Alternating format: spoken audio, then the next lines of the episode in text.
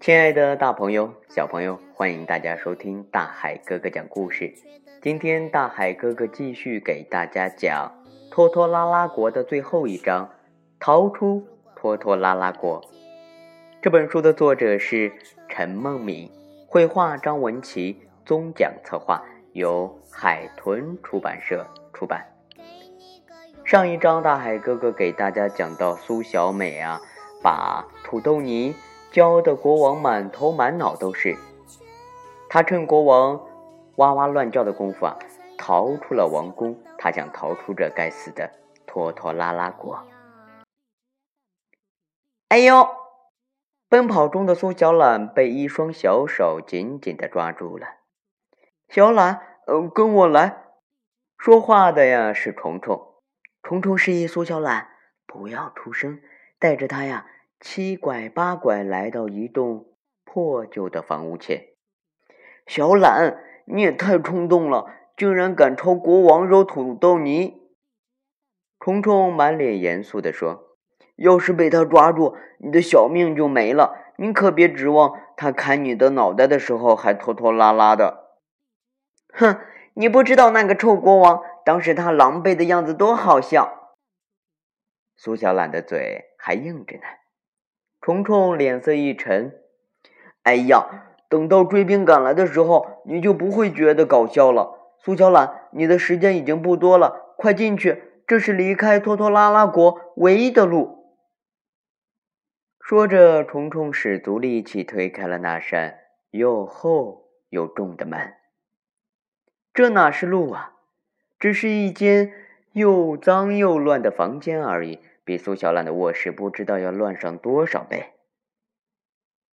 对，这并不是一条路，而是一个关卡。关上这道门，一个小时之内不会有人发现你在哪里。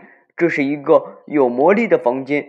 嗯，只要你能在一个小时之内把房间收拾干净，他就会为你打开另一扇门。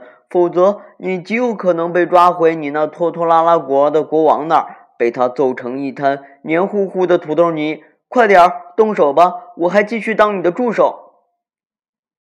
苏小懒的头都大了，他失声叫道：“这么乱，一个小时怎么可能？”“嗯，当然可以了，苏小懒，你连当土豆大师傅都当的那么好，打扫房间当然不会有什么问题。快点吧，再晚就来不及了。”虫虫有些激动。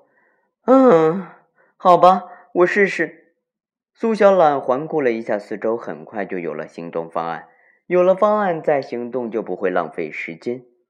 虫虫，我们先打扫天花板，然后再整理桌面，最后打扫地面。你干左边，我干右边，我们来比一比谁干的又快又好。是，小懒长官。两个人配合默契的小人啊，又开始飞一般的干起活来。行动的时候，当然要专心，要快。苏小懒和虫虫片刻不敢停歇，因为每一分钟都关乎性命。现在要还是拖拖拉拉的干活，那就是对生命不负责任。终于啊，房间变得既整洁又明亮，墙面上的一幅壁画神奇而缓慢地朝着两边打开，这就是离开拖拖拉拉王国的唯一出口了。哐！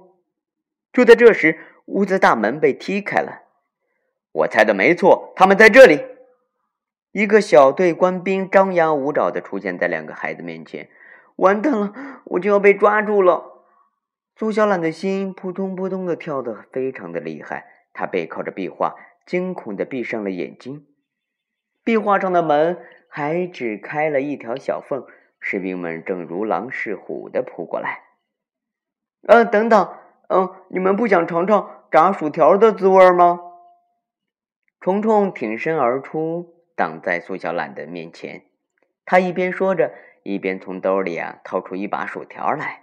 哦，传说中的薯条。嗯，这对只配啃生土豆的下级军官和士兵来说，简直就像金条一样闪闪发亮。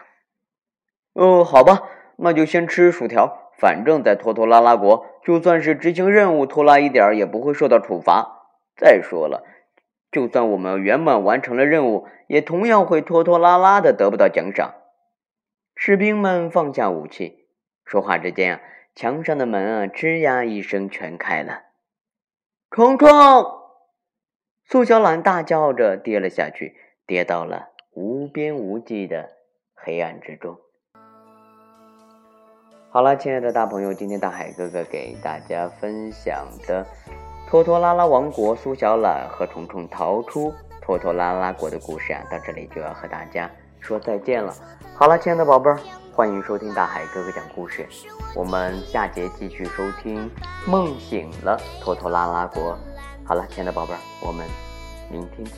我想你的脸，却只能看见